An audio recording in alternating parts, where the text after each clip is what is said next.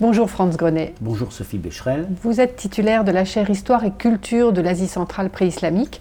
L'Asie centrale recouvre des terrains assez bouleversés actuellement par la géopolitique. Comment un archéologue euh, comme vous fait-il pour continuer son travail? Face à une telle situation, euh, je crois, enfin, c'est d'ailleurs une opinion partagée par tous mes collègues, qu'il faut faire montre de mobilité, euh, d'adaptabilité et de disponibilité.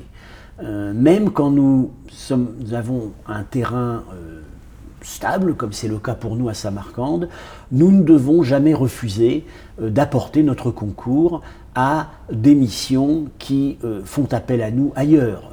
depuis quelques années, je vais régulièrement collaborer avec une mission archéologique australienne dans la région aujourd'hui bien déshéritée de la mer d'Aral, qui est en train de mettre au jour euh, ce qui est sans doute le plus beau palais euh, connu euh, en Asie centrale au 1er siècle avant notre ère. Ils ont fait appel à moi à cause de mon expertise pour l'iconographie zoroastrienne qui se trouve là représentée. il faut également opérer, savoir qu'il peut y avoir des périodes où on n'a pas du tout accès au terrain. Il faut donc pouvoir se replier sur les textes, sur les collections de musées, euh, où les richesses sont euh, inépuisables. Euh, enfin, la part des découvertes issues de fouilles clandestines non contrôlées est de plus en plus importante. ce n'est pas que les pays se ferment à la recherche officielle, c'est plutôt que les réseaux, les réseaux de trafiquants s'internationalisent de plus en plus, se mondialisent. Bien.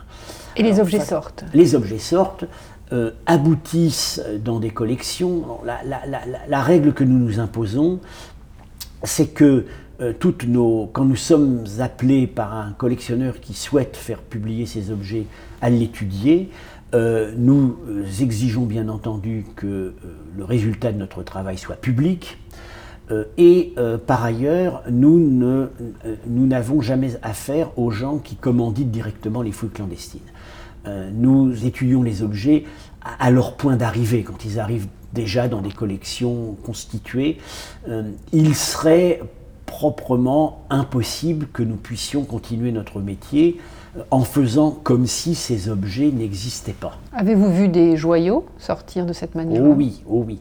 il y a quelques années, une peinture sur coton euh, qui était le, portrait officiel euh, d'un souverain euh, de la dynastie Kushan, la grande dynastie qui a protégé le bouddhisme en Afghanistan, qui était contemporaine de l'Empire romain.